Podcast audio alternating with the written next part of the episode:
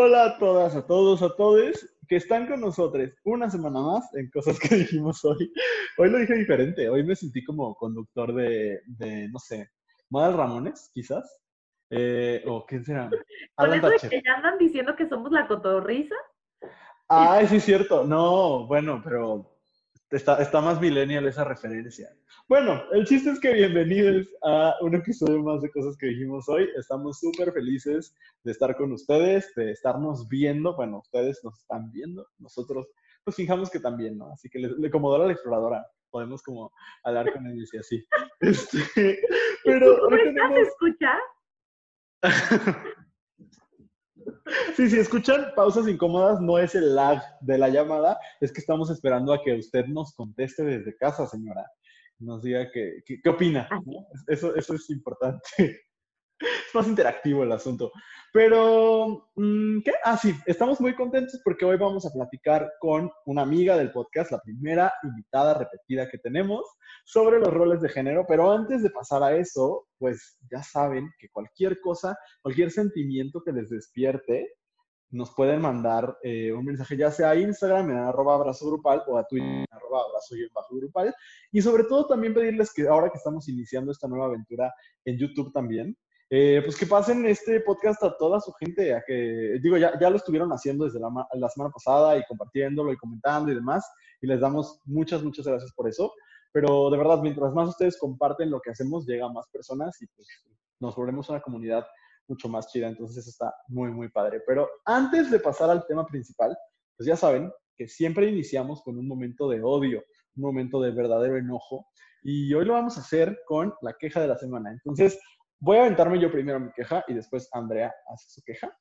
Y creo que no me voy a tardar tanto. Yo tenía, estaba entre dos y las dos tienen que ver con televisión, porque usualmente me quejo de programas de televisión. Pero, eh, mira, me iba a quejar de que Manolo Caro no sabe dirigir, pero ya, mira, pues X, ya hablamos alguna vez de eso. Pero de verdad qué fea está su serie nueva. Solo quiero decir eso, qué serie tan fea y tan mal hecha y tan mal escrita. Pero bueno, no voy a hablar de, de Alguien tiene que morir. Voy a hablar de La Más Draga. Eh, ya les había yo platicado que estoy viendo esta temporada de La Más Draga. Y el episodio de ayer, bueno, para ustedes que nos están viendo en jueves, es el episodio de Antier, sucedió, e, era, la categoría era la más famosa, entonces tenían que imitar celebridades. Y eh, una de las participantes, que se llama Regina Bronx, eh, decidió imitar a la India María. Eh, no sé si ustedes recuerden, el personaje de la India María tiene muchísimos años, eh, hacía como muchas películas, pues, no sé, no sé de qué década sea el personaje, pero es un personaje que, se repitió en la televisión mexicana y en el cine mexicano durante muchas décadas y murió hace poco la, actriz que hacía este personaje. Y entonces eh, sucedió, la verdad hizo una imitación bastante buena, incluso ganó el reto, pero a la hora de hacer eh, la evaluación, los jueces, eh, Johnny Carmona, que es uno de los jueces con el que nunca en mi vida había estado de acuerdo, pero ayer, o en el episodio, digo, de Antier, dice eh, que le, le, hacía sentir incómodo porque la India María es una caricatura de las personas indígenas de México y que pues sí había un toque fuerte de racismo en el personaje. Entonces que se le hacía que era un personaje caduco y que para un programa del 2020, pues podrían haberse planteado otras figuras. Y se le fueron encima tanto los jueces en ese momento, la juez invitada que era Maribel Guardia, y la conductora, eh, la otra juez, eh, Yari Mejía, etcétera. Todo el mundo se le empezó a hacer de pedo y en Twitter empezaron a decir, es que está ridícula, refiriéndose a Johnny Carmona, ya no sabe ni qué inventar, se enoja por algo diferente cada semana, siempre se está quejando de que el racismo y el clasismo. Y a ver, como comunidad, porque eh, asumo, o, sí, es una, lo asumo, no lo conozco, eh, asumo que la mayoría de las personas que ven La Más Draga pertenecen o pertenecemos a la comunidad LGBT. Como comunidad tenemos que enfrentar que también somos racistas y clasistas y que también tenemos que modificarlo. Y entonces, que cada vez que alguien señale el racismo y el clasismo, ni siquiera como una cosa de cancelen a esta concursante porque no iba para allá, sino como de decir, creo que este personaje ya no va. Este, y que automáticamente la reacción sea, ay, otra vez vienes a molestar, cosas. Pues es que sí, porque porque sí es un personaje caduco y porque por lo menos es un diálogo que se tiene que tener. O sea, no, no, vamos a decir, saquen a la señora de su tumba para cancelarla. No, para nada, ya se murió, que en paz descanse. Y no era una mala comediante, simplemente respondía a su época y era una época donde el clasismo y el racismo era muy fuerte. Todavía lo es, pero somos más conscientes. Y entonces con esa conciencia creo que deberíamos cuestionarnos personajes como la India María, pero también como la India Yuridia, que sigue existiendo, como este Albertano, como el Víctor, como... Y yo me he reído con todos esos. A mí María de todos los Ángeles me mata de risa. Y hay cosas que están muy bien hechas. Y es comedia. La primera temporada, en mi opinión, es la única sitcom que se ha escrito bien en México. Pero hay también cosas de clasismo y de racismo que tenemos que enfrentar. Y ni modo. Puedo, o sea, incluso se vale decir, me sigue dando risa, pero entiendo que, es un personaje caduco, ¿no? Y entonces, que, como comunidad reaccionemos así cada vez que alguien señala que no somos una comunidad perfecta o cada vez que alguien señala que hay cosas que tenemos que modificar, me parece muy bajo. Y, más porque creo que aparte, como esta persona nos cae mal, a muchos por, por el personaje que tiene en, la, en, en el reality, automáticamente estamos predispuestos a decir, híjole, lo que sea que diga está mal. Y en este caso creo que tenía mucha razón. Y creo que la reacción generalizada fue, ay, está inventada. Pues será lo que sea, pero está diciendo algo muy válido y es un diálogo que tenemos que abrir, ¿no? Por un lado, agradezco que a partir, de manera involuntaria quizás, pero cada episodio de La Más Draga tenemos una conversación distinta. La, semana pasada se habló de VIH, tampoco fue el, el mejor abordaje, pero se abrió un diálogo bien interesante en redes. Y hace como dos era el asunto del blackface y también se abrió un diálogo bien interesante. Entonces, por lo menos están abriendo diálogos, me parece que, eso es interesante, pero que reaccionemos de inicio como, ay, ya no saben ni por qué enojarse. Pues es que hay muchas cosas de qué enojarse, ¿no? Y, el racismo en la comunidad existe, el clasismo en la comunidad existe. Eh, basta ver cualquier medio LGBT y ver cómo todavía estamos aprendiendo a no ser racistas y a no ser clasistas. Entonces eso, esa es mi queja de esta semana, como que automáticamente reaccionemos no solo la defensiva, sino pues como quitándole el valor a, cuestionamientos legítimos que como comunidad tenemos que hacernos sobre si somos suficientemente, eh, o, más bien, las cosas que tenemos que quitarnos de nuestro sexismo, de nuestro racismo, de nuestro clasismo, de nuestra misma homofobia, ¿no? Y entonces, eh, pues creo que eso, esa es mi queja. Y no es una queja tan enojado, más bien es una queja como de, agarremos el pedo antes de que, de que de estar como quitándole el valor a cuestionamientos que sí tienen sentido, ¿no? Entonces, porque si no nos convertimos en un Chumel Torres más, y creo que como comunidad no queremos serlo. Entonces, eh, pues nada, esa es mi queja de esta semana, Andrea. Me parece que tu queja es muy pertinente, más porque creo que en México tenemos, o sea, independientemente de que a la comunidad nos choca que nos diga que estamos haciendo algo mal, este, porque siempre es como refugiarnos en el, pero nosotros somos violentados. Pues sí, pero eso no te da derecho a, a seguir perpetuando actitudes violentas ante otros, ante otros grupos, ¿no?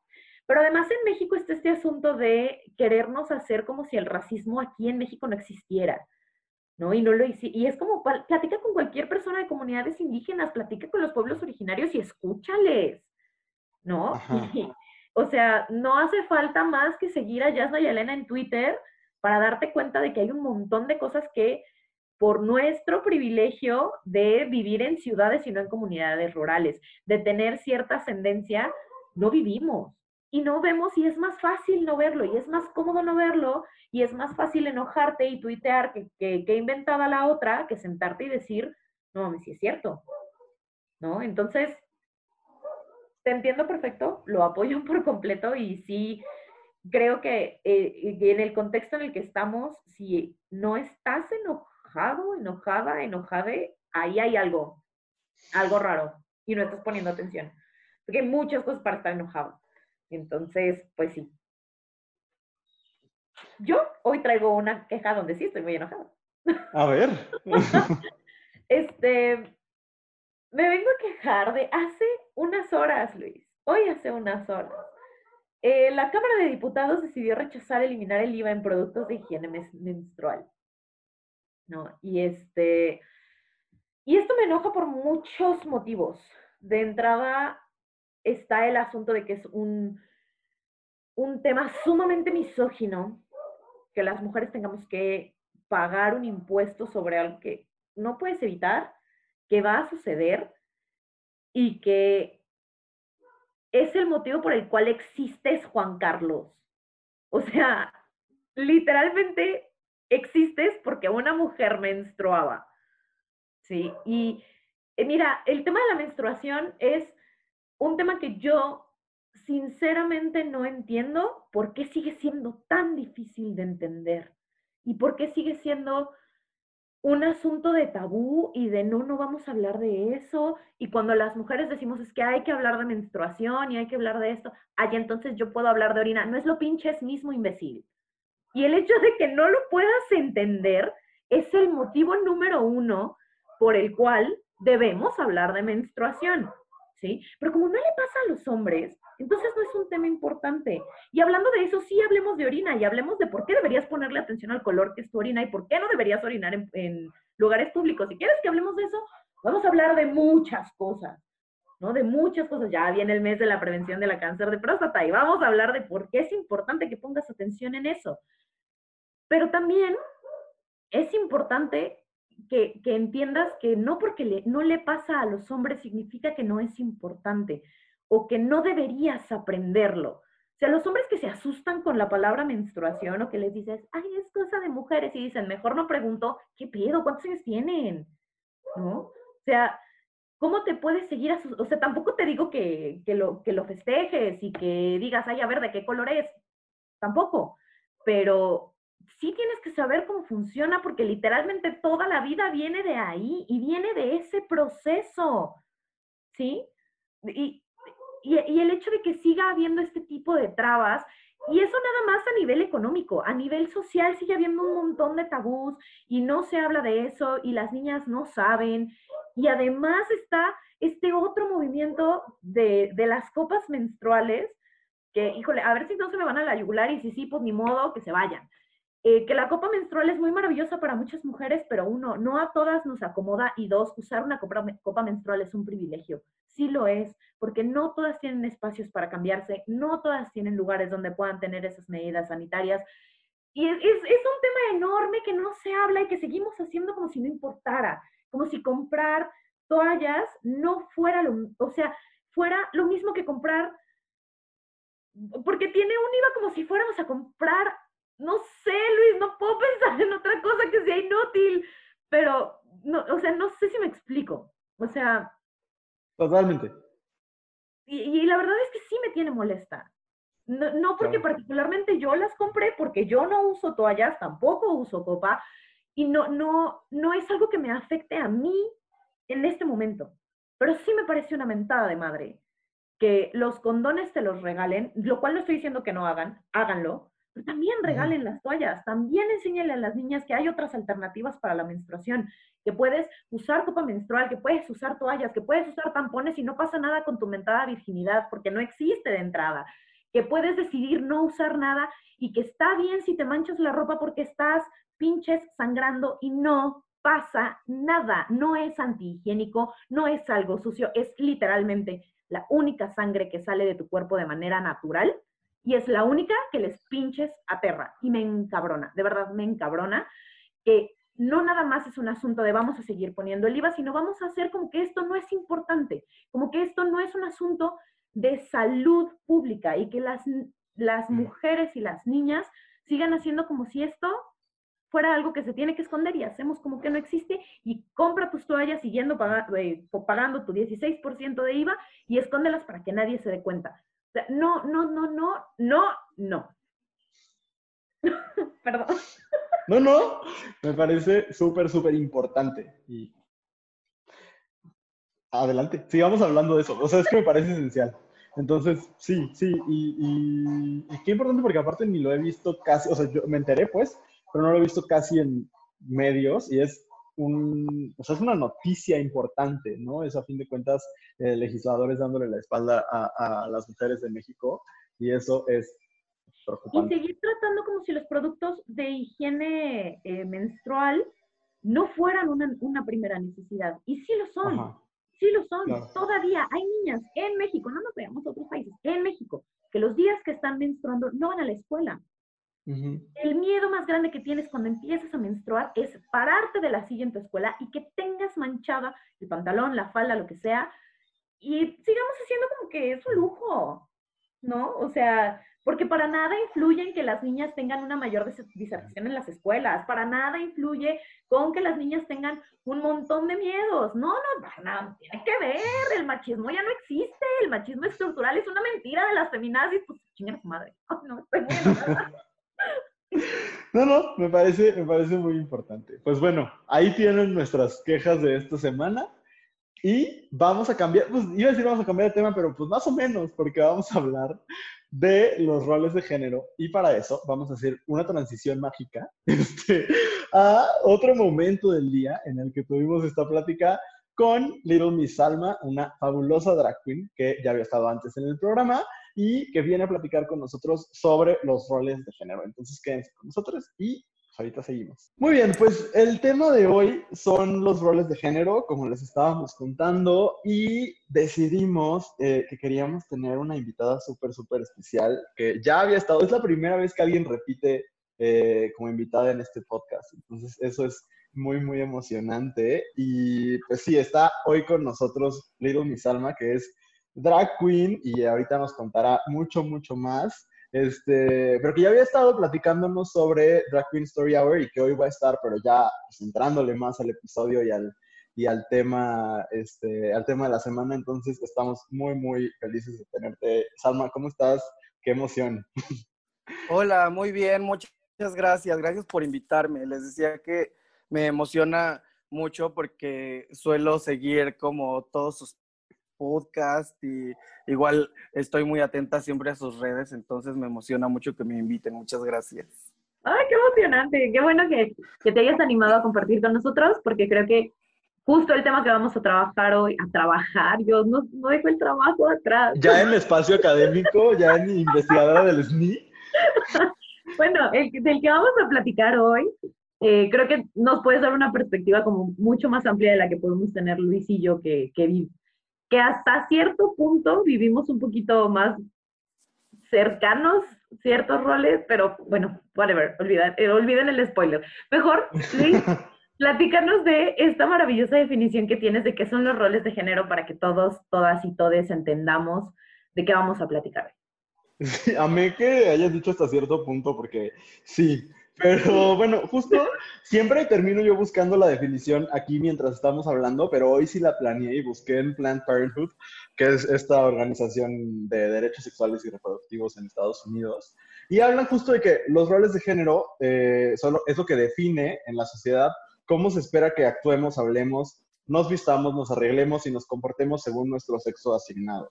Por ejemplo, se espera que las mujeres y las niñas, eh, sobre todo quienes nacen eh, o sea, las mujeres cis, eh, se vistan de forma femenina y que sean educadas, complacientes y maternales, y a su vez se espera que los hombres seamos fuertes, agresivos e intrépidos, ¿no? Pues, creo que son las tres palabras que menos utilizaría para definirme, pero este, sí, ¿no? Como que eso es lo que, eh, como el guion que nos entregan de lo que es lo femenino y lo masculino cuando, cuando nacemos. Y entonces, hoy vamos a hablar justo como de esta parte restrictiva de los roles de género y de lo cómodos o incómodos que nos podemos sentir, pues habitándolos, ¿no? O siendo eh, constantemente atravesados por, por esos roles, ¿no? Y entonces nos acercamos a ustedes, queridas escuchas, y les preguntamos, lo primerito fue, cuando eras niño, niña, niñe, ¿qué querías hacer, pero los roles de género te impedían hacer, ¿no? Y, y fue bien interesante porque hay muchas cosas que se repiten, lo cual quiere decir que tenemos muchos deseos que son muy, no me gusta la palabra normales, pero que sí entran, en, son muy comunes y que hay algo que nos dice, no, no seas tú y no hagas lo que quieres hacer. Entonces, Andrea, ¿te parece si empezamos con el tema de la ropa? Sí, en el tema de la ropa se repitió mucho el, usar vestido, eh, pintarse las uñas, usar aretes, usar muchos colores o disfrazarse de personajes como la sirenita, eh, usar falda o ponerse el color rosa y ponerse tacones, cosa que a la fecha no entiendo, pero bueno. Eh, y del otro lado, o sea, está el ponerse siempre pantalón, vestirse como, como me gusta y no como señorita, y usar ropa azul. eh, en ese sentido, a lo mejor Salma me puede iluminar, pero es que yo nunca he usado tacones, entonces no, y no, no entiendo cómo le ve el gusto a alguien a, usar tacones, me parece la cosa más restrictiva del mundo, pero a lo mejor yo estoy cegada ante una posibilidad dentro del, universo, pero no sé, Salma, ¿qué piensas de todo esto que, que nos comparten? Pues fíjate que la ropa nos da identidad y nos ayuda a comunicarle al mundo lo que pensamos y lo que sentimos y, e incluso cómo vivimos, cuáles son nuestros recursos y, y demás. Entonces, eh, creo que justo como que por mucho tiempo sí la ropa se iba como hacia lo masculino y lo femenino. Creo que afortunadamente justo con, con que con que cada vez hay más padres jóvenes que entienden como un poco más las necesidades del mundo actual como que últimamente la, ropa ya no está tan ligada como al género y además porque la ropa significa diferentes cosas dependiendo del contexto en el que estás, dependiendo de dónde vives, dependiendo de qué edad tienes, porque por ejemplo, o sea, un ropón que podría ser algo femenino, un bebé lo puede, un bebé varón lo puede usar, por ejemplo, e incluso, o sea, aquí en, en, este continente, pues, eh, tenemos como una idea de la masculinidad y feminidad que es muy diferente a cómo se vive en otros continentes, incluso en otros países, por ejemplo, que, eh, ah, por ejemplo, en China, eh, en, en, la China comunista, que todo el mundo se vestía igual, como que había un uniforme para, para toda la gente y así, cuando esto cambió eh, y la gente pudo empezar a vestirse como quería, allá no es lo mismo, o sea, es más fácil, por ejemplo, ver a a un hombre con falda, por ejemplo, porque no tienen como esta connotación que nosotros le hemos dado a la ropa de esta ropa es masculina y esta ropa es femenina. Y respecto a lo que me decías justo de los tacones, por ejemplo, fíjate que yo en mi experiencia justo uso muchos tacones por mi trabajo y así, y eso creo que tiene que ver mucho con que apenas alguien me preguntaba si, porque en otro podcast justo que grabé, decían como de, ¿por qué si están como en contra como de estos estereotipos femeninos, al mismo tiempo, por ejemplo, las drag queens o algunas chavas trans o incluso algunas mujeres siguen como reforzando esos estereotipos y también es porque para nosotros para algunos hombres de la, de la comunidad LGBT o algunas personas trans o las drag queens, por ejemplo, las mujeres han sido eh, referentes estéticos por mucho tiempo y es como una admiración que hemos sembrado como hacia ellas y es como nuestra forma de abordarlo. Es como, eh, no es que el drag por sí no es, como, no es solamente hacer un homenaje a la mujer, pero podría tener una connotación de ese modo, por decirlo de algún lado. Pues es como algo que nos ha gustado mucho y pues son nuestros patrones y es lo que por mucho tiempo hemos querido llegar a ser. Yo, yo aquí me quiero poner un, un poquito chismoso, eh, y, y, si soy demasiado chismoso me dices, pero es que justo eh, ya nos, nos platicabas, eh, bueno, yo lo dije al principio y ahorita lo mencionabas, el, el asunto de hacer drag, y, y, me gustaría preguntarte, porque justo nuestros escuchas hablaban de sus infancias, ¿no? Y de cómo esto de la ropa era tan restrictivo en, en la infancia. ¿Cómo tú, que ahora haces drag, eh, viviste este asunto de la ropa? Sí, fíjate que, o sea, mi historia es súper, o sea, mi historia justo con los roles de género es muy compleja, muy compleja, pero yo también, o sea, yo sí tengo eh, recuerdos desde que en muy, mi muy temprana infancia me gustaba el maquillaje, me gustaba como las faldas y me acuerdo justo que así de, cuatro o cinco años siempre usaba shorts porque no me gustaban los pantalones, siempre, siempre usaba shorts porque para mí era como usar falda, era como lo más parecido a usar falda, por ejemplo. Entonces, en esa, eso, eso, por ejemplo, como que siempre usara shorts era como lo más permisivo dentro de el rol que la sociedad me había asignado, dentro del género que la sociedad me había asignado, como para poder como vivirlo del modo en que que yo quería, por ejemplo. Ah, y pues sí, yo me acuerdo que te digo, o sea, justo además, eh, en, el, en el lugar donde yo vivía hacían carnavales y entonces habían como las reinas y como todas esas cosas. Y me acuerdo que cuando jugábamos, todas mis primas y mi hermana y así eran así de que la reina del carnaval, las princesas, no sé qué. Y yo siempre quería jugar con ellas y siempre jugaba y yo era así de que tú eres el león del carro alegórico o cosas así, pero igual siempre andábamos enredando telas y como me acuerdo que justo yo me ponía, o sea, de que un día no sé por qué había un sombrero en casa de mi mamá y yo así como, como con las fuldas de la sala me hacía un vestido y me ponía un sombrero y así, pero sí era súper restrictivo porque todo eso yo lo tenía que hacer a escondidas. O sea, yo sabía que, yo sabía, o sea, yo sabía por ah, sucesos que habían pasado antes que podían tener consecuencias negativas si lo hacía delante de la gente, que iban desde burlas hasta castigos por parte de, mi, de mis papás, hasta que me llevaban al doctor porque ellos creían que algo estaba mal conmigo, ya sabes.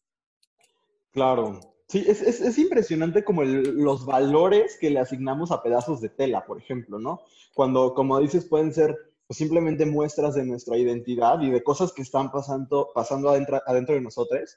Y justo pensaba en cómo está este deseo de, de muchos de expresar eso que está pasando en pedazos de tela y cómo como sociedad hemos decidido que eso automáticamente significa o una orientación sexual o en eh, ambientes más radicales y más pues, llenos de odio, eh, que pueda significar no sé, perversión o alguna cosa por el estilo, ¿no? Porque empezamos a decir justo esto, ¿no? Como de hay que llevar al niño al doctor o hay que llevarla a un psicólogo o lo que sea, ¿no?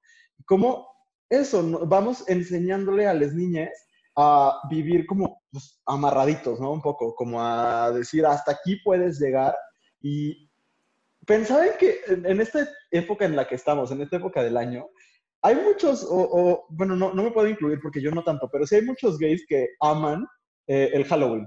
Y yo pensaba en que quizás es la única, el único día del año en el que a los hombres se nos permitía, siendo niños, eh, pues medio jugar con los looks, porque honestamente nos enseñan a ser muy aburridos. O sea, que los jeans son la norma y ponerte atrevido es cambiar de la playera azul a la playera azul clarito, ¿no? Y entonces el, el, momento de jugar era Halloween, porque por lo menos hay ahí una especie de de juego, a lo mejor no te vas a disfrazar de, no sé, eh, de la Mujer Maravilla, ¿no? Porque pues ahí tus papás a lo mejor empezaban a decirte, híjole, eh, como que eso no está chido. Pero por lo menos había maquillaje a veces, ¿no? Y pintarte la cara de naranja o para hacer calabaza o whatever.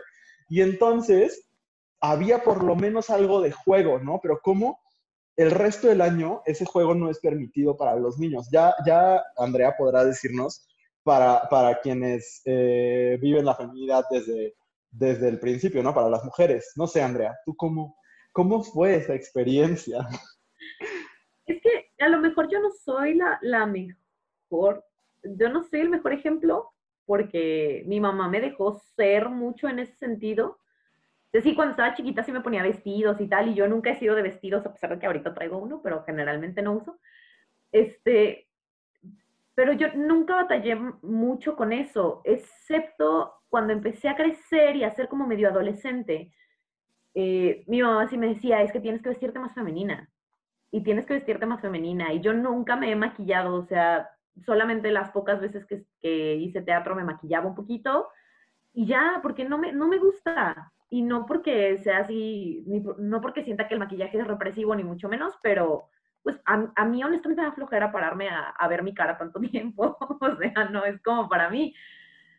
Pero a mí sí me pasó eso, de te tienes que vestir más femenina. Esto de, vestirme como señorita y, las implicaciones que tiene vestirte como señorita es, o sea, no se te van a ver los calzones, así no te sientes, cómo te bajas del coche, mil cosas, ¿no? Pero sí, sí me pasó el vístete más femenina a la fecha no sé a qué se refería mi mamá eh, con vístete más femenina. No sé si quería que usara más vestidos o falditas o, qué, pero pues yo no sé qué, qué, tiene de poco femenino usar jeans. Es un misterio para mí. Claro. Fíjate que justo creo que aunque las anécdotas de la ropa, lo que recibimos que tienen que ver con la ropa, hubo más aportaciones de hombres, porque quizás a lo mejor está un poquito más limitado en ese sentido, pero solamente poquito. Cuando hablamos de deportes, fueron la mayoría mujeres quienes nos compartieron como esta cosa de yo quería jugar y no me dejaban, ¿no? Y entonces voy a leer algunas porque hay unas que sí me parecieron impactantes, ¿no? Eh, mientras, bueno, algunos hombres dijeron clases de danza y mi papá no me dejaba, o varias personas dijeron yo quería bailar ballet y no me daban chance, pero varias mujeres dijeron jugar tochito o seguir jugando fútbol, lo cual este seguir jugando me pareció súper doloroso porque quiere decir que hubo ahí como una especie de sueño truncado, ¿no? Y eso se me hace horrible. Eh, luego decían jugar fútbol americano, mi papá siempre me dijo que eso era de hombres. Eh, bueno, aquí nos piden que digamos la escuela. ¿La decimos, Andrea, o me la salto? Bueno, pues sí, no tiene nada que ver conmigo, así que la voy a decir. Aquí dice, en el América no dejaban a las niñas jugar foot ni usar pants. Digan el nombre de la escuela para que no metan a sus hijas ni hijos ahí. Hacía lo que quería, pero siempre me dijeron macha, dijo alguien. Luego dice gimnasia, creo que ese era un hombre que quería hacer gimnasia y no, le dejaban. Eh, Muay Thai y tener más amigos niños. Híjole, qué fuerte eso, ¿no? Como de también cómo los roles de género van dictando con quién te puedes juntar y con quién no. Eh, otra mujer decía jugar rugby en la escuela y que no me calificaran de niño por jugar fútbol. Híjole. Sí, no quiero protagonizar mucho esta parte porque a mí me pasaba lo contrario, más bien yo era como de, no quería y me decían que tenía que hacerlo.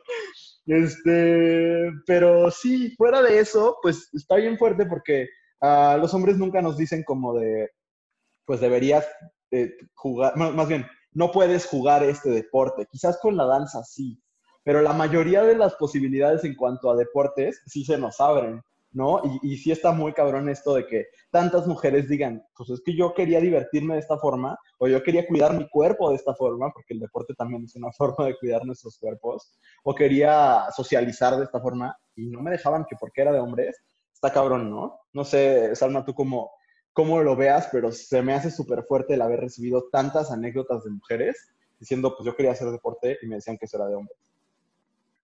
Sí, la verdad es que yo sí siento que un poco todavía hay un hay cierto permiso hacia las mujeres a ser un poco masculinas, o sea, todavía creo que es hay un poco más de permiso, o sea, actualmente todavía se ven más mujeres como justo, bueno, punto, creo que un gran paso que hubo por ejemplo, en, respecto a esto, fue que las mujeres tengan derecho al voto y que las mujeres puedan estudiar. Y justo muchos hombres ya es como de los hombres y las mujeres ya somos iguales, eh, porque ya las mujeres pueden estudiar y porque las mujeres tienen derecho al voto. Y justo no, no, no, apenas estamos en pañales, porque justo apenas esas mujeres que empezaron a poder estudiar y a tener derecho al voto, apenas pudieron poner sus ojos sobre las ciencias sociales y sobre las ciencias exactas y poder tener otra perspectiva de las cosas, porque justo una cosa que creo que no ayuda con el género es que todos los estudios y así siempre han sido hechos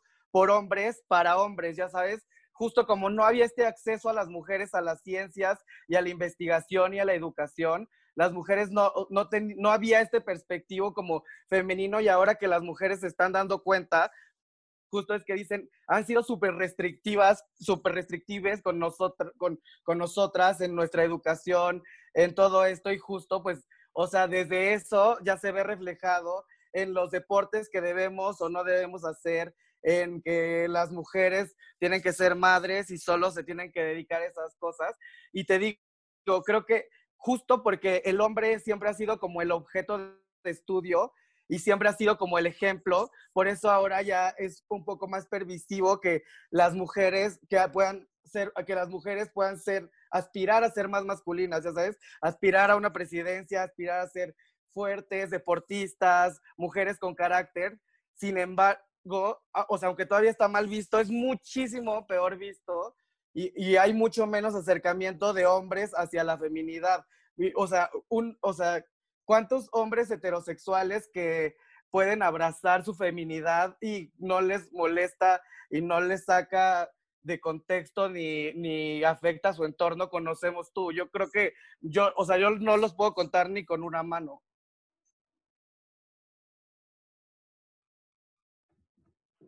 Algo que, me parece súper importante de, de lo que dices es justamente como el a veces creemos que es, es, a ver, otra vez, Andrea es que dijiste muchas cosas y me emocioné y me enojé y todo, pero es que sí creo que sí, para, para muchas de nosotras es más fácil hacer, acercarnos a lo, a lo masculino que los hombres a lo femenino, porque lo femenino siempre está asociado con cosas que no queremos ser, ¿no? Nadie quiere ser visto como débil, nadie quiere ser visto como que necesita ayuda, nadie quiere ser visto como que no puede. Y eso es, es, es tristísimo y es doloroso y es además que le asociemos como al, que le pongamos género a estas características que ni al caso además, ¿no? Y en este, o sea, regresando como al, asunto del deporte, hace poquito veía un tweet que ponían las estadísticas de una chava que juega en un equipo de Estados Unidos que tiene los mismos números que un jugador súper importante. Me encantaría decirles nombres, pero la verdad es que no me interesa en lo más mínimo el básquetbol, entonces no me lo sé. Pero ponían los números y tenían las mismas estadísticas, pero la diferencia de dinero que ella ganaba, ella ganaba miles de dólares y él ganaba millones de dólares, ¿no? Y entonces decían, ahí está, o sea, para toda la gente que dice que no existe esta diferencia en el deporte, ¿no? Y el, y el comentario del vato castroso que no, no puede faltar nunca, ¿eh? Y decía, pues es que se les paga porque tan buenos son y las mujeres nunca van a ser tan buenas como los hombres en el deporte. Y yo decía, ah, o sea, ¿no? ¿no?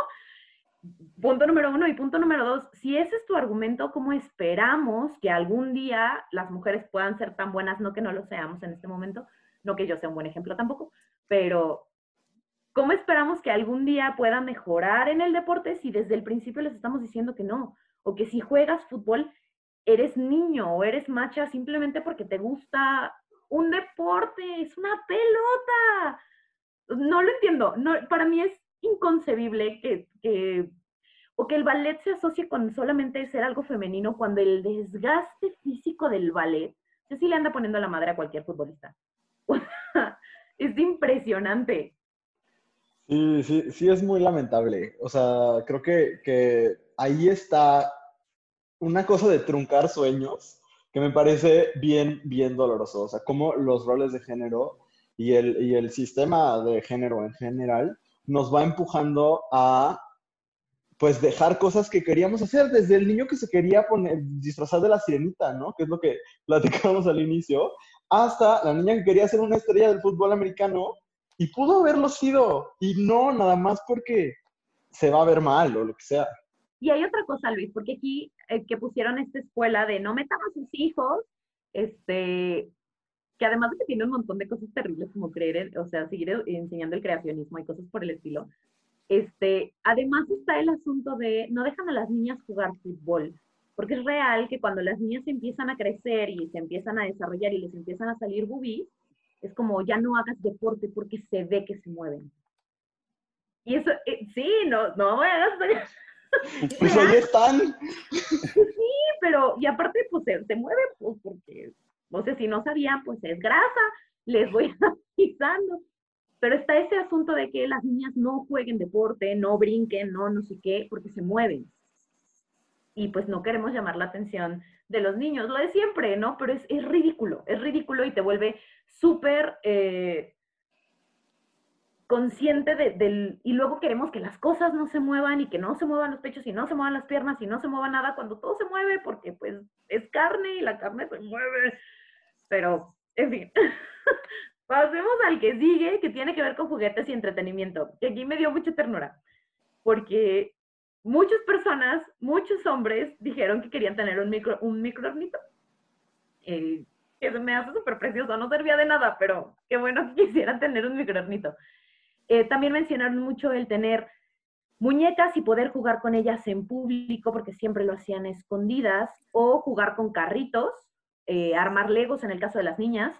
Eh, compré una rampa de Hot Wheels porque era mujer. Este, ahí tengo una anécdota. Eh, un carrito de control remoto porque el de Barbie jalaba bien despacito, que sí es cierto, está bien triste, y poder jugar más en la tierra y el pasto, ¿no? Porque las niñas no nos ensuciamos y las niñas tenemos que estar limpias y tenemos que estar decentes todo el tiempo.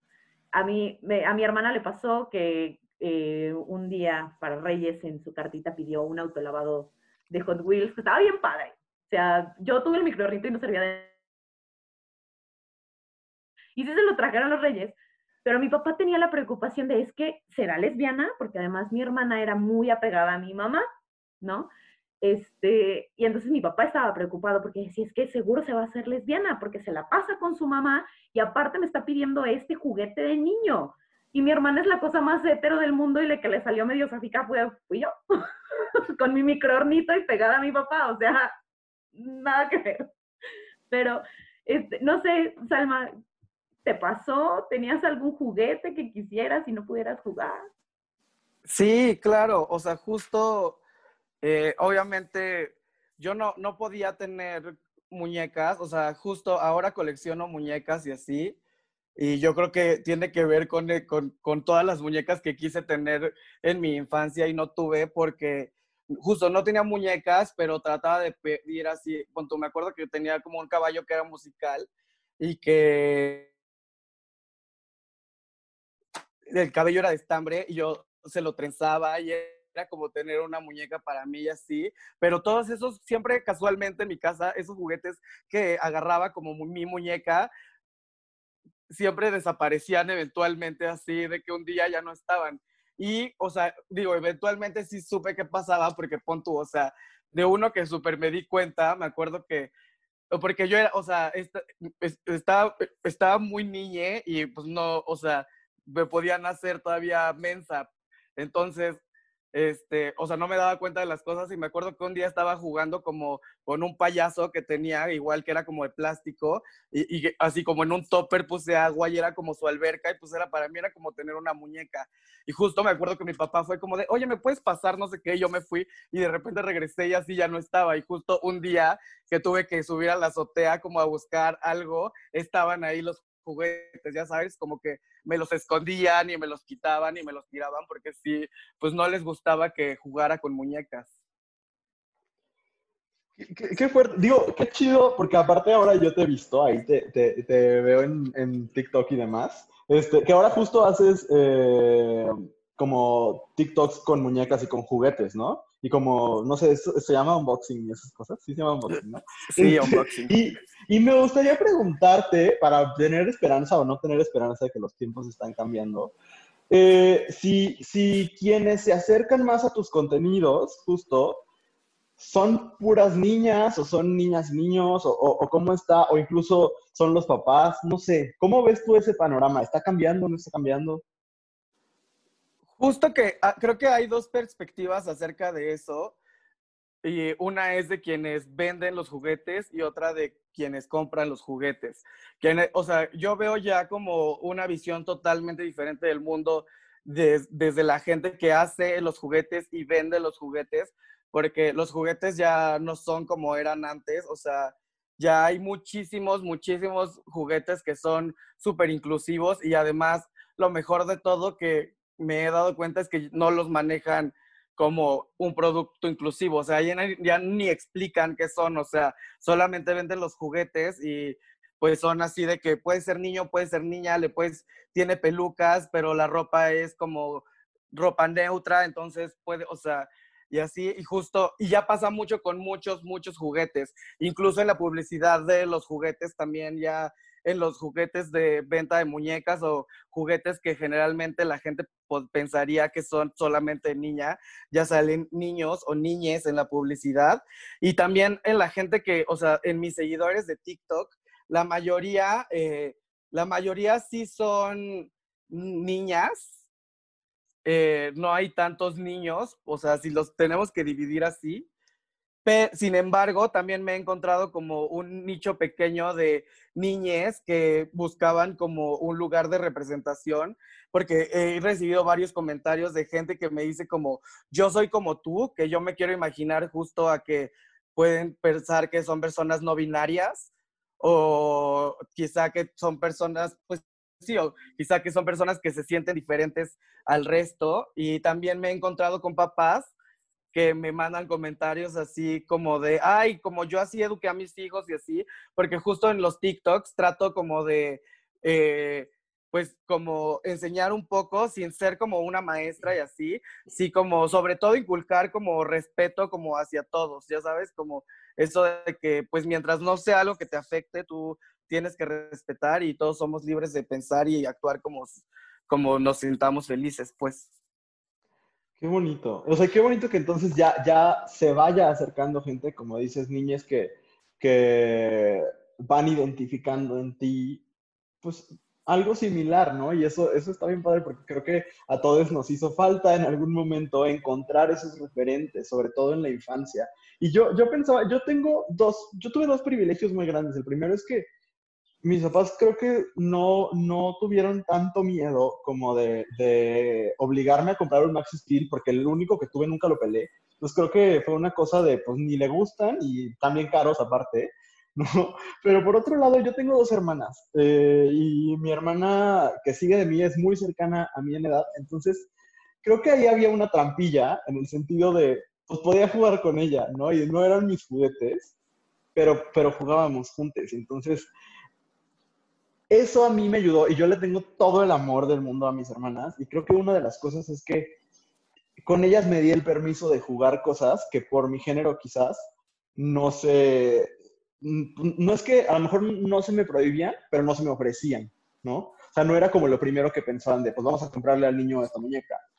Pero pues jugaba con mis hermanas y entonces ahí estaba. Entonces eso, eso fue muy bonito, ¿no? Y lo que decían del microornito, pues igual yo no lo tuve, pero sí jugué cosas similares con mis hermanas de nuevo. Entonces, eso, eso es un gran privilegio que, que tuve en mi vida porque no me permitió estar tan aislado de esa parte que yo eh, de esa parte sensible que yo quería tocar, ¿no? Y ahora, por ejemplo, amo cocinar y me parece como muy feo que a muchos niños desde chiquitos se les diga como de, pues eso no, eso cuando tengas una esposa te cocinará, porque eso es, eso es verdaderamente terrible, ¿no? Pero se dice y lo hemos escuchado, ¿no? Y entonces, que eso suceda. Y, ese es el discurso detrás del, micro, del no comprarle el microornito al niño, ¿no? Es como, pues es que eso no te toca a ti, le tocará a tu esposa, ¿no? Una esposa hipotética que quién sabe si exista, porque quién sabe si el niño es heterosexual y quién sabe si el niño lo va a querer alguien, ¿no? Entonces, y quién sabe si cuando el niño se case, la esposa va a saber cocinar un montón de o va a querer cocinar.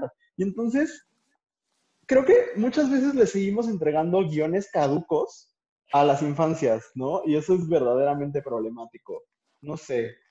Pero sí, este asunto de los juguetes, yo, yo trabajé algún, algún tiempo en, en los parques de Disney y cuando veía que papás se animaban a comprarle el juguete de Elsa, por ejemplo, a un niño, sí me daba muchísimo gusto, porque creo que yo he escuchado amigos que me dicen, no es que yo nunca vi las películas de las princesas, nunca, porque esas eran para niñas. O sea, salían niñas, pero eso no indica que sean para nadie más que para quien las quiera ver, ¿no? Entonces, como estar limitando a las infancias de esa manera me parece muy, muy doloroso y muy problemático. La siguiente cosa de la que nos platicaron ustedes fue la apariencia. Y son tres, entonces las voy a leer textuales porque me parecen importantes. Eh, alguien nos decía, cortarme el pelo muy corto como el típico corte de hombre, ¿no? Alguien más nos decía, poder ensuciarme sin que mi mamá me regañara porque las niñas deben de estar limpias. Qué pesado. Y por otro lado, alguien nos ponía, pintarme las uñas, usar joyería, joyería, dije, dije joyería primero, joyería, ponerme faldas, básicamente lo que hago ahora de adulto. Uy, tengo un montón de cosas que decir, pero no las voy a decir todas.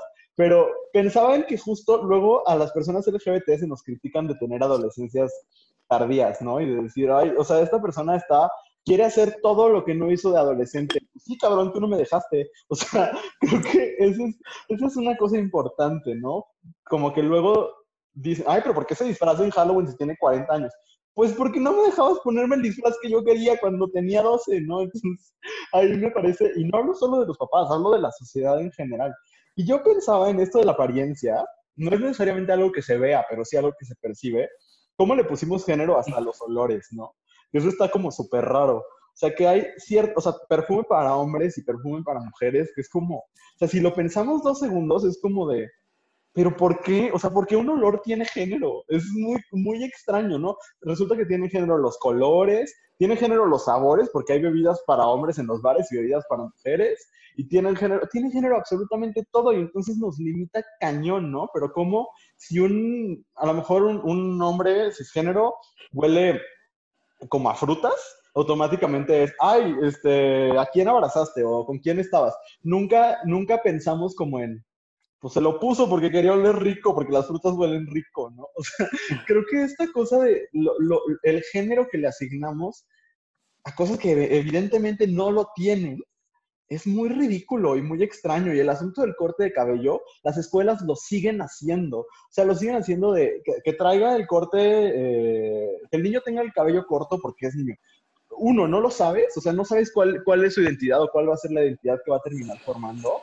Y, y dos, Claro que no, o sea, hay mujeres trans pelonas, este, hay eh, hombres cisgénero con el cabello tipo Jesucristo, o sea, no, dicen nada, ¿no? Dicen muchas cosas, el cabello puede decir muchas cosas sobre nuestra persona, ya lo dice Lady Gaga, I am my hair, pero no, no, no nos asigna un género. Me parece muy, muy ridículo. No sé, Salma, cómo, cómo lo veas tú, pero son unas cosas que si creo que cuando le damos dos segundos de, vueltas, decimos, ay, no tiene nada de sentido, ¿no?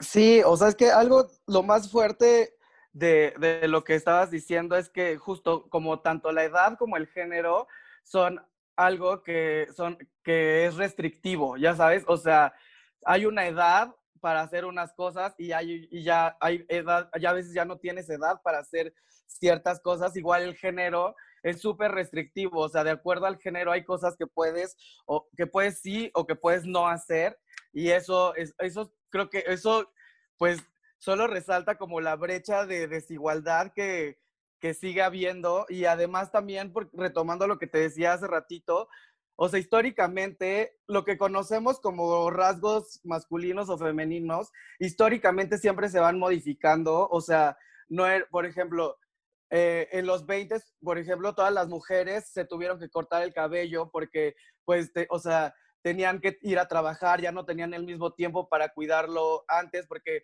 los hombres estaban en guerra y entonces como que eh, ellas tuvieron que tomar como un rol mucho más masculino en la sociedad, por ejemplo, y tuvieron que empezar a trabajar también como obreras y así, porque pues los hombres estaban en la guerra y ellas tenían que hacer, seguir girando el mundo y la economía y así. Y entonces eso dio pie a que eh, las mujeres empezaran a poder, pudieran empezar a usar pantalón y cabello corto y todas esas cosas.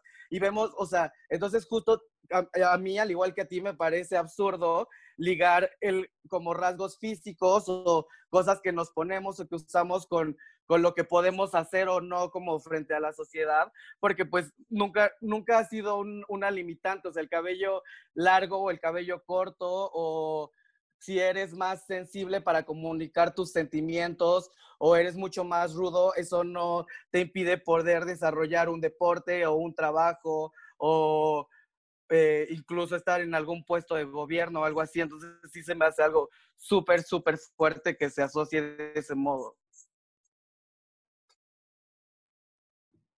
Y que además esa, esta asociación no tiene como ningún sustento. No que alguna otra de género lo tenga, pues, pero yo no sé, o sea, solamente porque a alguien se le ocurrió que el cabello corto era de hombre y el cabello largo era de mujer, ahora ya todos decimos sí, a huevo, o sea, pues mejor, si, si esa es la lógica, pues mejor que ahora nos hagan caso a, nosotros, que lo estamos diciendo en este momento y digamos, el cabello, el cabello es de quien lo trabaja, tengan el cabello como quieran, ¿no? Oye, oye, Andrea, pensaba ahorita, no sé si ubiques, eh, ah, pues alguien que se llama como nuestra invitada, a esta chava que se llama Salma Isalia, que tiene un niño que se llama Mateo, que es como una influencer de aquí de México y que sube videos con su niño. Pero justo Mateo tenía el cabello largo y, yo veía como en Twitter otras mujeres o señoras, mamás, le ponían córtale el cabello porque se va a hacer gay y cosas así, que yo decía como de, de verdad, o sea, 2020 y nos seguimos preocupando, uno, por los hijos ajenos y dos, o sea, metiéndonos como en los estilos de crianza de otros que no tenemos ni idea de, de, cómo están funcionando dentro de sus familias, pero aparte, como perpetuando estos, o sea, yo creí que el asunto del cabello ya lo estábamos superando y parece ser que no, o sea, yo me acuerdo de una coordinadora que, híjole, no quiero hablar mal de ella porque no estoy seguro de si siga viva, pero que cuando estaba yo en secundaria, de verdad, parecía que su trabajo, o sea, Leti Mondragón, así tal cual, llevada a, a, a la realidad, y su trabajo era gritonearnos porque no nos cortábamos el cabello. Y es algo muy, muy, muy impresionante. O sea, cómo toma un papel tan protagónico cuando hay reglas en las escuelas que tienen mucho sentido, como no insultes a tus compañeros, eh, que eso son, son, cosas que sí tienen sentido, pero parece que de repente pesa más el no tengas el cabello largo eh, o trae la falda porque eres mujer, me parece súper, súper impactante que, que sigan siendo como protagonistas de los reglamentos eh, institucionales en el 2020. Me parece muy, muy preocupante. Pues mira, es que si nos pusiéramos a revisar los, los reglamentos de las escuelas para revisar qué cosas son este, medio homofóbicas y medio machistas, no manches, nunca terminamos. Y no creo que ninguna escuela salga limpia, ¿eh? O sea, claro. no creo. Incluso las escuelas como de educación superior ponen muchísima atención en cosas súper estúpidas en lugar de decir, oye, estaría padre que no violaras a tus alumnas, ¿no? O sea, sí, el, el enfoque está en otro lado. Y es este, cuidar la forma porque hablar del fondo nos da miedo. Y porque nos da miedo eh, aceptar que no somos buenas personas y no somos capaces de tratar bien a la gente. Entonces, mejor hacemos como que somos buenas personas cuando cuidamos el reglamento y mandamos al niño a cortarse el cabello porque está muy largo. ¿no? O que las niñas no pueden traer el cabello suelto y lo tienen que tener recogido, porque también eso es incitar al mal. Tener el cabello suelto es, es de, de, mujeres de, de, otras profesiones. Ay, qué, qué cosa tan rara. sí, pero sucede, ¿no? Pero sí, sí. vamos a pasar, creo que es la última de... Actitudes, ajá. ajá. Y aquí sí me triguea. Ah. porque dice, este, lo dice un, un, hombre, el estar en, más en contacto con mis emociones, el haber podido disfrutar sin vergüenza de música que ahora puedo disfrutar. Gritar, llorar más sin detener qué sentía por ser el ejemplo. Este no es de un hombre, es de una mujer, pero ella es la hermana mayor. Entonces es como, regúlate, gobiernate, porque eres el ejemplo, ¿no? Eh, los niños no lloran o algo no es para niños eh, que mi color favorito era el rosa y nunca me atreví a decirlo de niño, y que me criticaban mucho por ser agresiva y poco femenina. Este, o sea, aquí sí nos vamos a poner agresivos, porque es, este, este último es algo con lo que me identifico mucho, porque yo nunca he, nunca he sido como muy delicadita y de que no diga las cosas y digamos, como características que normalmente le, le, dicen a lo femenino, como estar callada, estar tranquila, estar, yo no estoy tranquila, nunca estoy tranquila. Y cuando me piden que esté tranquila, menos tranquila me quedo. Pero re, tengo como muy grabado el recuerdo, yo en, eh, cuando estaba en la primaria, en la primaria tenía muchos amigos, ¿no? Y yo siempre que tengo mis amigos, pues me llevo como, siempre me he llevado pesado, pues. Y en sexto de primaria, una amiga mía se acercó a preguntarme, oye Andrea, ¿cuántas veces se te han declarado? Y yo, pues ninguna, porque pues tengo 11 años, gracias. Y si sigas llevando así con los niños, nunca vas a tener novio. Y yo, ok.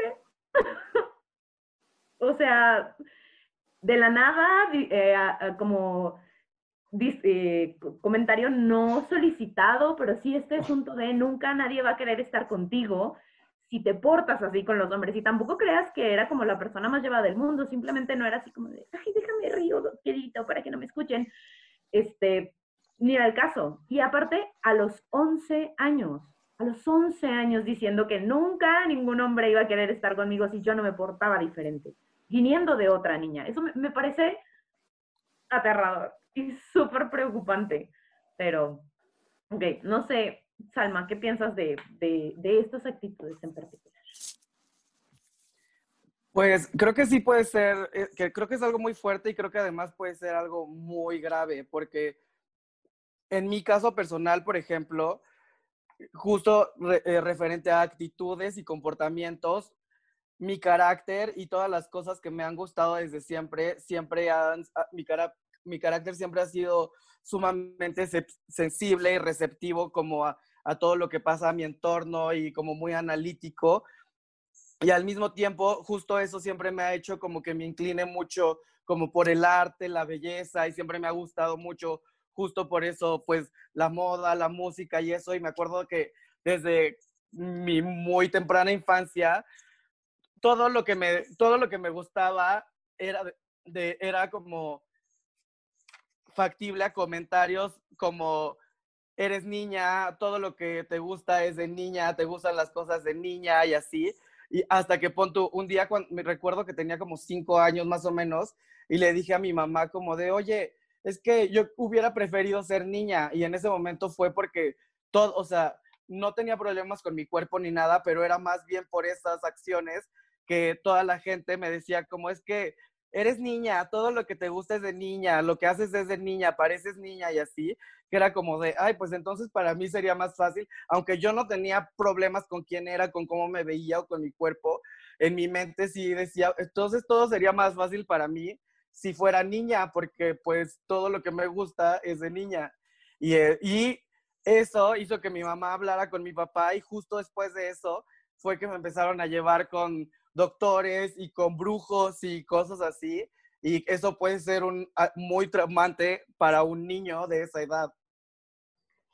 No, totalmente, ¿no? O sea, como enfrentar es, eh, enfrentarte a los roles y a cómo los roles se van vinculando con la orientación sexual y con la identidad de género, cuando pueden o no tener, o sea, son cosas independientes, es, muy fuerte. Yo, yo, en ese sentido, me identifico mucho porque a mí también me pasó, me identifico mucho con lo que ambos dijeron, porque por un lado, yo amo High School Musical, a la fecha es de las cosas que más feliz me hacen en la vida. Este, y, y yo me acuerdo que a mí, yo estaba en sexto de primaria cuando salió High School Musical, y a mí era lo que más me emocionaba. Y para mis compañeros era, es que eso le gusta a las niñas. Pues a mí también. Y entonces era, era como muy impresionante. Digo, a mí también estaba como el, el matiz de que también me encantaba Troy Bolton, pero en eso no, no, lo había logrado yo definir todavía, ¿no? Pero eso por un lado. Y luego, a mí me pasó lo contrario de lo que decía Andrea, ¿no? Como esta cosa de, es que nunca vas a encontrar una pareja porque, eh, porque no eres una mujer este, sensible y demás, ¿no? Bueno, no, Andrés es súper sensible, más bien como, ¿por qué te enojas tal cual? ¿No? Pero a mí me pasaba, y yo también me enojo, no es por eso, sino esta cosa como de, es que ¿cómo vas a encontrar una pareja si lloras por todo, ¿no? Porque yo lloro en todas las películas del mundo. O si este, tu, tu, tu, expresión de género es más delicada. Y después, aún, aún saliendo del closet y aún reconociéndome como una persona que, que se relaciona con otros hombres, eh, pues sigue pasando, porque hay mucha, pues lo que se le llama plumofobia dentro de la comunidad, ¿no? Como de decir, de todas maneras tienes que alinearte a los roles de género para ser una persona convencionalmente atractiva, ¿no? Como de los, los modelos de, de gay sexy que tenemos, en su mayoría siguen siendo muy tradicionalmente masculinos, ¿no? Como muy mamaditos y como muy voz este, gruesa y con los sentimientos muy controlados o muy poco expresados. Entonces, qué fuerte como aún dentro de nuestra comunidad, a mí me gusta mucho ser crítico de nuestra comunidad porque creo que tenemos muchísimas cosas que trabajar. Y una de ellas creo que es esa, que seguimos pensando que lo que nos vuelve respetables, deseables, admirables, etcétera, es alinearnos a los roles de género. Y qué delicado y qué fuerte y qué de la chingada, la verdad. O sea, a mí sí me parece como muy, muy feo. Entonces, pues sí, me identifico con eso. Y ya. Y afortunadamente existe la terapia y quien tenga el privilegio de poder ir a terapia es algo que recomiendo mucho porque si te enfrentas con un montón de cosas, de, pues de cosas que aprendiste y que no te has dado cuenta que no has desaprendido, ¿no? Entonces eso, a mí eso me ha ayudado mucho porque honestamente esta, este reforzar los roles de género sigue sucediendo todo el tiempo en, en los medios, en las escuelas, en las familias, en las iglesias, ¿no? Y entonces es, es muy preocupante. Sí, es muy preocupante. Y, y, fíjate, fíjense los dos que me impresiona mucho porque realmente lo que recibimos en nuestra segunda pregunta que es, ¿qué no puedes hacer ahora? Porque los roles de género te lo impiden, pues no es muy diferente. O sea, quisiera yo felizmente terminar eh, diciendo, esta, es, esta realidad cambia cuando eres un adulto, pero no. O sea, lo triste es que afortunadamente para, o sea, refraseo. Afortunadamente para muchos sí, ¿no? Y Salma nos, nos podrá contar su experiencia, por ejemplo, haciendo drag o en general, pero para muchos no, ¿no? Porque mucha gente nos decía, por ejemplo, a mí me gustaría usar falda y dice, aunque hay modelos para hombre, creo que no me atrevo porque la gente es horrible, ¿no? Y esta cosa de, pues no me siento seguro en la calle, ¿no? O ir a más lugares con falda sin sentir miedo, o usar falda en público sin ser gótico, de arqueto o escocés. Esa fue mi respuesta favorita. Este, y, y, mujeres que decían, yo me quería vestir de traje para mi graduación, o quiero usar traje con comodidad y sin sentirme súper observada, ¿no? Por todas las mamás y papás de la graduación que seguramente dicen, ay, la, la lencha, ¿no? O sea, como ese tipo de cosas, pues qué fuerte, porque son prácticamente las mismas respuestas de la infancia. O sea, y entonces Dice, vestirme diferente sin verme menos femenina. O, bueno, esto sí es distinto, ¿no? Una mujer nos ponía a ponerme escotes muy pronunciados, pero mis papás no me dejan, ¿no? Porque entra el asunto de la sexualidad, que si lo abrimos no sabría cómo cerrarlo en el tiempo que nos queda del episodio, ¿no? Pero, pero ahí es donde lo empiezo a encontrar como muy de la verga, o sea, como eh, la ropa, el asunto de la ropa, prácticamente las reglas siguen siendo súper restrictivas en la infancia que ya siendo adultos, ¿no? Que creo que sí lo, lo tocamos un poco al inicio del episodio, pero no sé, Salma, si quieres agregar algo al respecto de lo de la ropa. Yo la verdad creo que es un tema muy extenso, justo este de los roles de género, porque podemos sacar y sacar anécdotas que seguramente les tres hemos vivido. Y este, se me fue el hilo. No te preocupes. Andrea, vas y ahorita, ahorita si vuelve, adelante. Mira, yo, o sea, mm, lo entiendo en, en, muchos sentidos. Por ejemplo, en la boda de mi mejor amigo, yo, este, pues, su esposa tenía a sus damas y yo, a mí me tenía con sus padrinos, ¿no? Entonces, eh, pues yo iba a entrar a la iglesia como uno de sus padrinos. Y pues yo la verdad es que no tenía mayor problema. No me compré un traje porque pues no tengo presupuesto para comprarme un traje, pero sí iba de pantalón y de saco y todo, y pues me tocaba caminar con una de las damas de honor. Y yo, o sea, ese día, yo la verdad es que me veía muy bien, muy bien, pero sí recuerdo haber visto a, familiares de, la novia y a muchas de las damas de honor con cara de, ah, sopota madre o sea, sí con, con, un, este, afortunadamente la chava con la que me tocó caminar era muy alivianada y, la pasamos bien, pero, pero sí, sí hubo como ese ambiente de qué está pasando y por qué. La verdad es que yo me sentí bien disruptiva entrando como padrino a una iglesia católica en una boda, pero, pero sí, es, es, sí se siente. Y entiendo ese asunto de, de, de querer usar traje o vestirte de una manera que no... Es que qué hueva, o sea, de verdad, ir a una fiesta, yo pensar en ir a una fiesta me angustia porque me tengo que poner un vestido que no me gustan, que no me siento cómoda, que me tengo que poner tacones que no me gustan tampoco. Entonces, dices, hijo, ¿por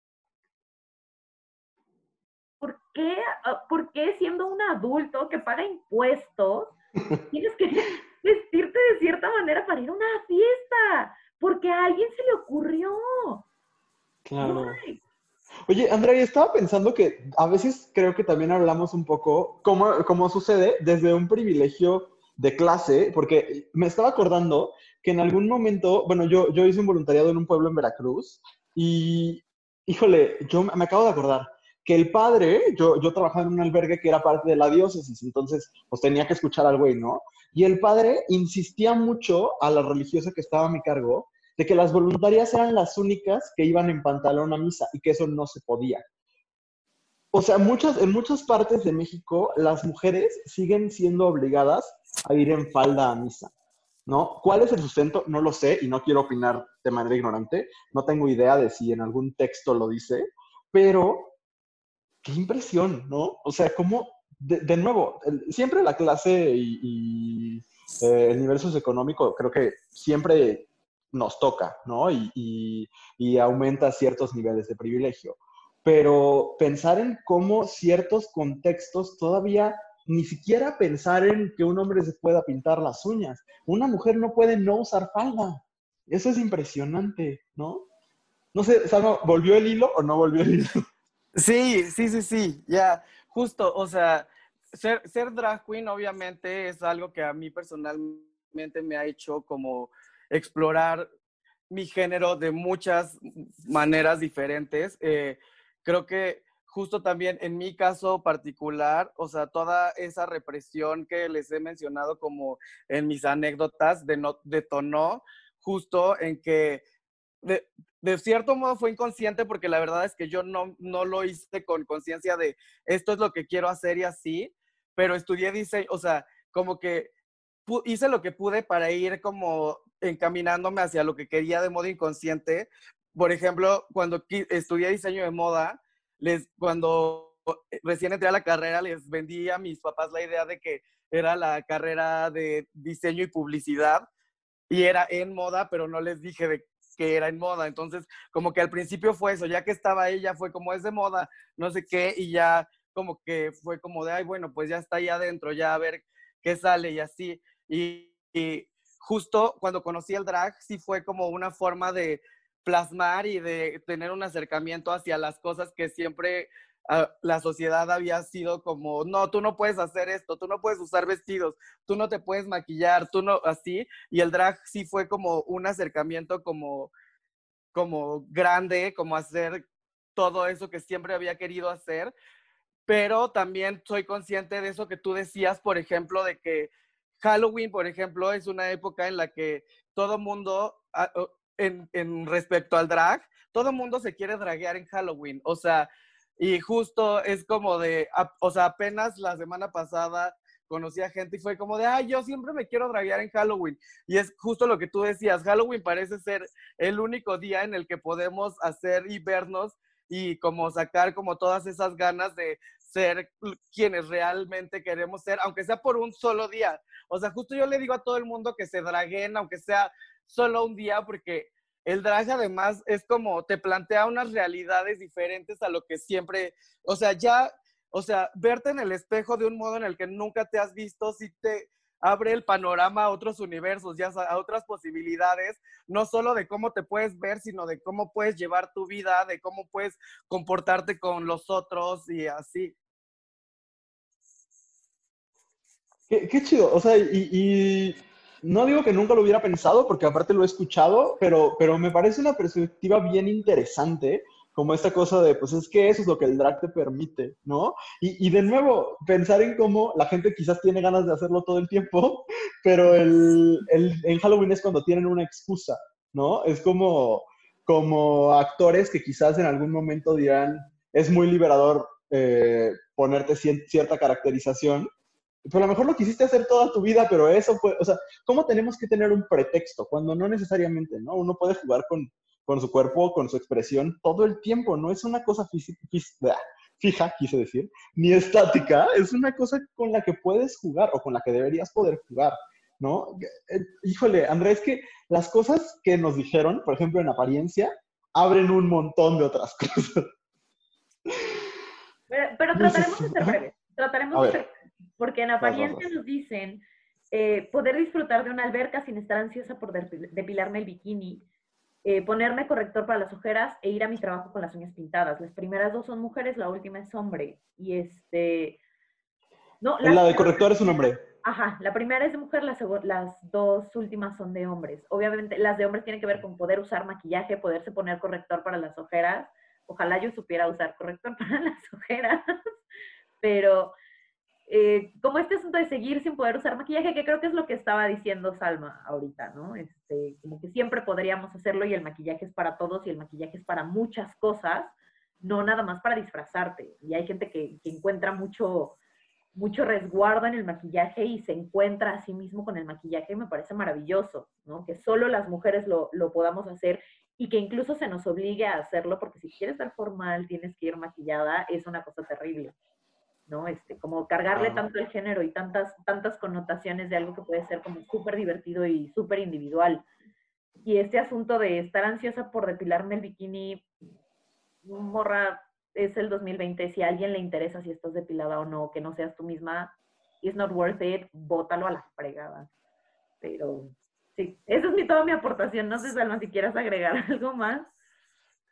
Sí, yo también creo que como, como adultos y sobre todo en el 2020 y sobre todo si están escuchando este podcast, ya puedes tener otro nivel de conciencia, ya tienes otra perspectiva sobre las cosas. Entonces creo que entiendo por qué por religión históricamente los roles se han construido, pero creo que estamos en un año en el que lo prioritario debería de ser el bienestar de todos y eso tiene que ver con los derechos humanos. O sea, es que justo, o sea, ya, ya ni siquiera es de, cual, de sexo, o sea, estamos en una guerra de, de sexo femenino, masculino y así, cuando ahora ya o sea, justo, ya ni siquiera es quién lo hace mejor, los hombres o las mujeres, ya hay máquinas que hacen mejor todo que los humanos. Entonces ya, o sea, ya ni siquiera es esa la pelea, ya sabes. Entonces, creo que siendo conscientes de todo lo que está pasando en el mundo, sí podemos ya tener como otro chip y otra perspectiva y justo si te quieres ya poner una falda, ya hazlo y, o sea, empieza en ti el cambio, justo, o sea, empieza en cómo ves las cosas y cómo las abordas para que la gente también a tu alrededor pueda verlo y también se anime y esto ya se vuelva algo colectivo. Y tampoco queremos destruir a la gente que quiere seguir siendo masculina y femenina, pero sí queremos que nos dejen de joder a los que queremos vestirnos como queremos. Exactamente, es eso, no se trata de es eso, no es dictarle a nadie cómo tiene que vivir su vida, pero que tampoco pues nosotros tengamos que alinearnos a otras formas nada más para no incomodar a alguien, como el asunto de la depilación, ¿no? No tiene literalmente ningún, ningún propósito, ¿no? Y entonces, si lo quieres hacer, hazlo. O sea, si, si, quieres no tener cejas, no las tengas. Si quieres no tener pelos donde no quieras tener, adelante. Pero si quieres tenerlos en todos lados, go ahead.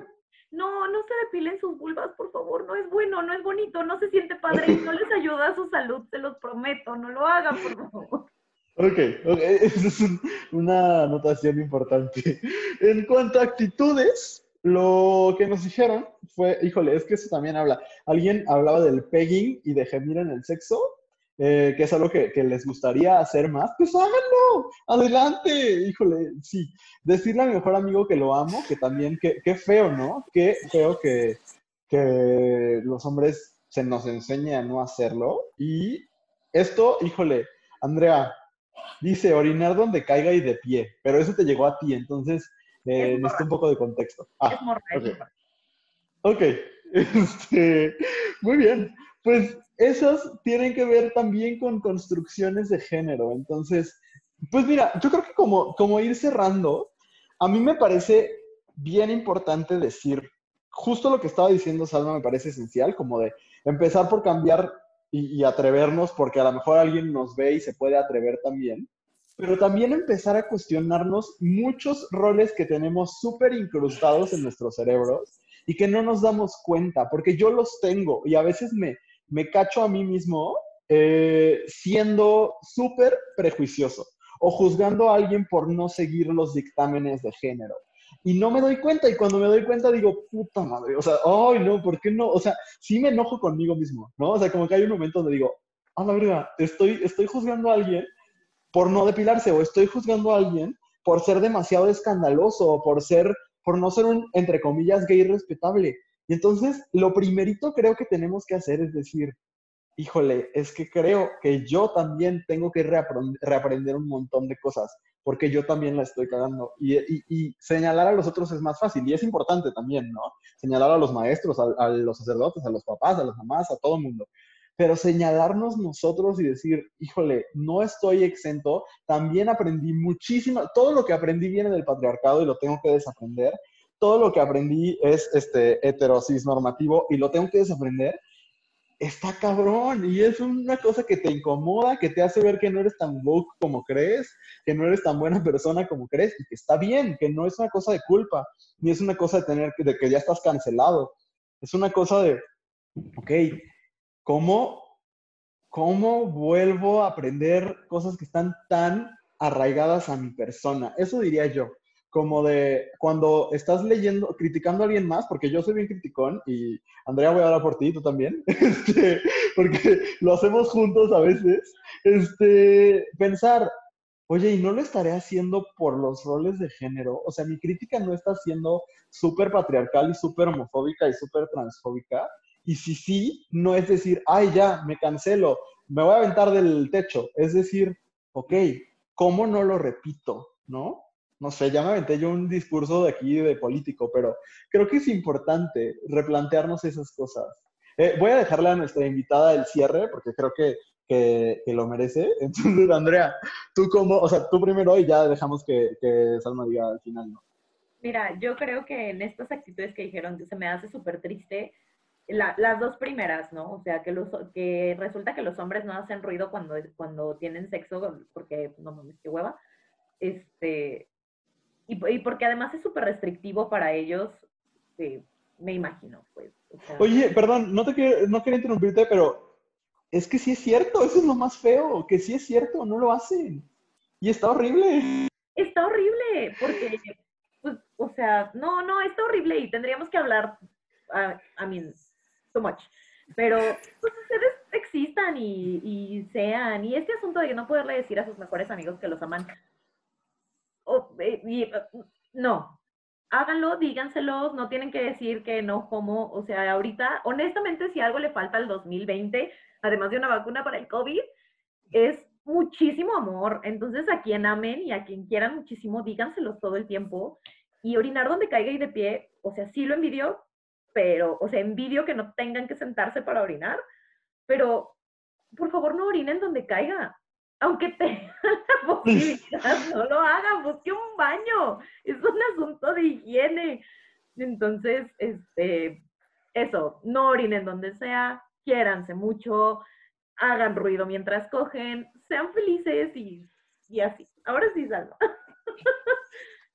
Sí, y creo que igual que ustedes también me brinca mucho eso de que la gente no gime cuando, cuando coge, porque personalmente siento que hasta es como con el karate, o sea, siento que los gemidos te dan como aguante y también son Ajá, de verdad, o sea, te dan siento que te dan fuerza y aguante y además también creo que son parte del performance, ya sabes, o sea, creo que creo que mucho de la sexualidad es del cerebro y justo como esa, o sea, como que a veces, o sea, la gente justo que no hace ruido, que no gime, es como de despierta, no sé qué te está pasando, ya sabes, quiero saber si te está gustando, si no, si, o sea, dime, reacciona, esto es algo de dos.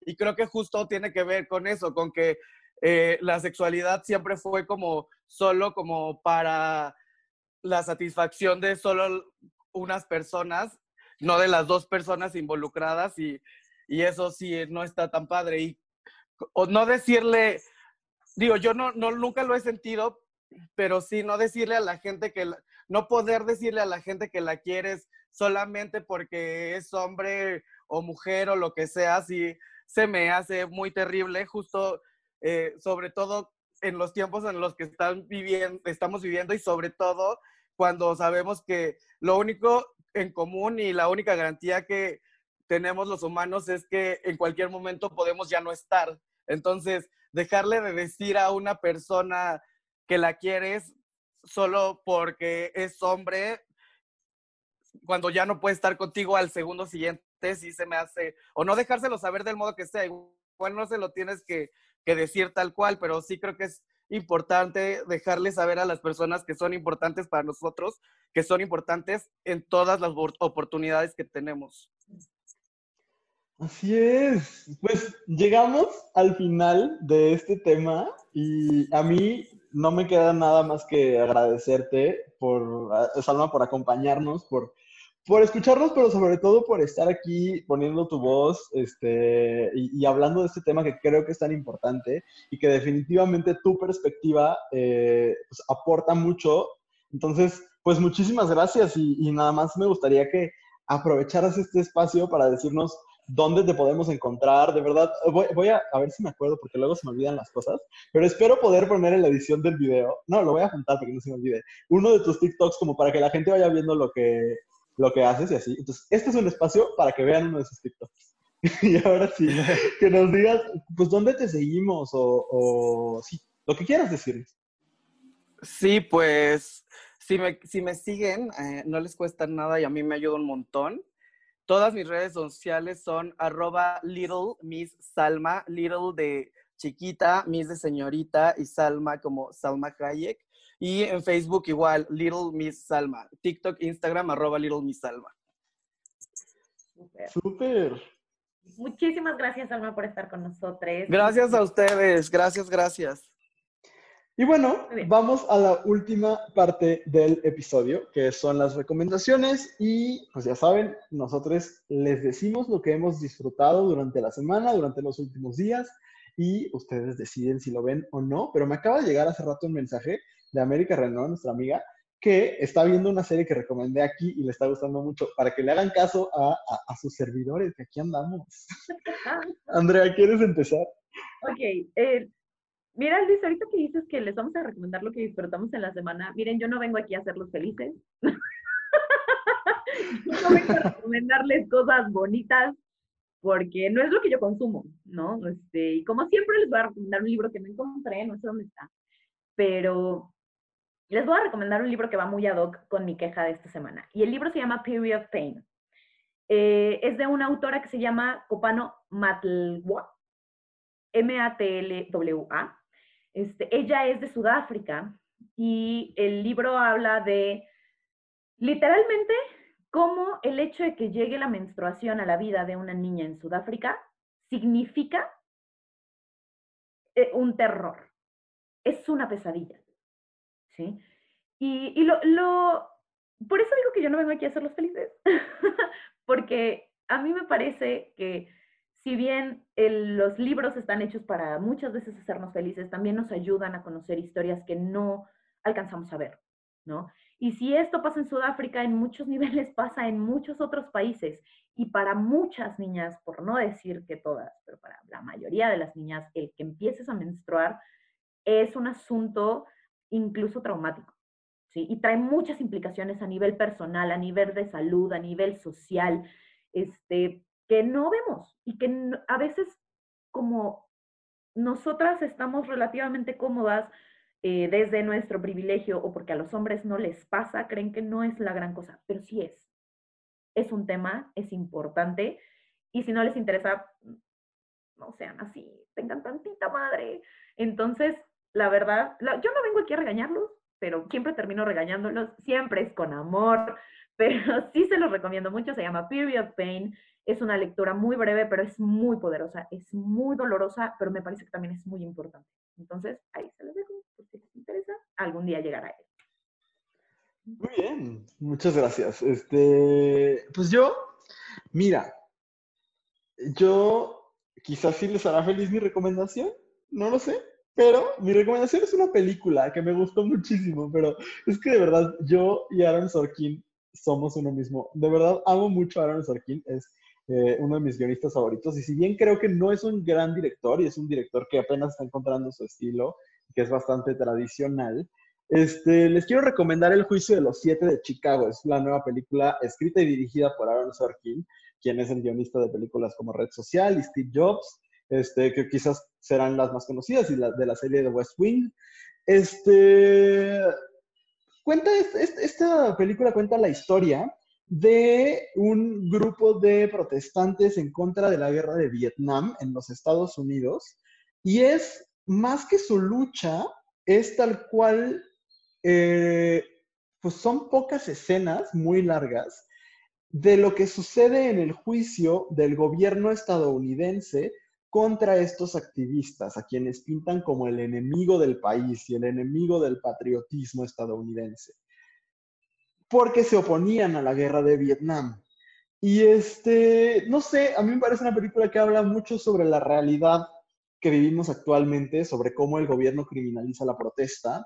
Eh, Sorkin me parece un genio, me parece que con el diálogo, con las palabras, pinta eh, una realidad que todavía tiene mucha relevancia y aparte el elenco es muy bueno, especialmente la extraordinaria actuación de Sasha Baron Cohen. De verdad, es maravilloso. O sea, si usted solo conoce a Sasha Baron Cohen por Borat y por Bruno, en un drama como este funciona de maravilla, hace las cosas de manera increíble. Estoy muy encantado. Odio ver a Eddie Redmayne en pantalla, pero vale la pena por ver a Sasha Baron Cohen hacer lo que hace. Tiene una pequeña participación eh, Michael Keaton que vale la pena. Y también eh, quien es fan como yo de esta serie Succession, eh, Jeremy Strong, que sale como uno de los hermanos de Succession de HBO, también sale. Y es una muy buena película, la verdad es una gran, gran película y está disponible en Netflix porque pues ahorita no hay otra forma de, consumir, entonces todo está en streaming. Y de verdad, la van a disfrutar mucho porque aparte es una película muy accesible para la gran mayoría, no, no es este cine postmoderno eh, así como, o sea, no los estoy mandando a ver Gaspar Noé, que también lo haré algún día, más bien es, vean esto, es una muy, muy, una muy buena experiencia pero aparte creo que sí es importante reflexionar sobre cómo el gobierno pinta a quien protesta como criminales cuando no lo son. Entonces, esa es mi recomendación. Se llama El juicio de los siete de Chicago y está en Netflix. Entonces, es muy accesible. Y ya, esa es mi recomendación. Muy bien, pues terminamos un episodio más de este maravilloso podcast. Uno más. Ahora podcast visual. Así es, así es, podcast visual. Pues bueno, muchísimas gracias por acompañarnos. Gracias, Andrea. Gracias, Luis. Gracias a todas, a todas y a todos los que nos acompañan hasta este punto. Síganos en redes sociales, platíquenos qué les parece. Arroba abrazo grupal en Instagram. Arroba grupal en Instagram. Ah, no, recordarles para ir haciendo, aumentando el tráfico entre, el tránsito entre un espacio y otro, que todos los martes en las redes sociales de Abrazo Grupal están sucediendo los lives de Cuéntame tu historia. Y el de este martes estuvo buenísimo y sé que cada martes se va a poner mejor.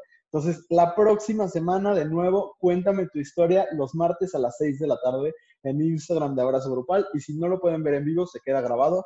Entonces, no se lo pierdan, personas LGBT contando sus historias, sus experiencias con la identidad y con la orientación. Y creo que podemos aprender mucho como comunidad o como aliados. Entonces, se pueden dar una vuelta, adelante. gracias, gracias por escucharnos y nos escuchamos la próxima semana. Adiós, Andrea. Adiós.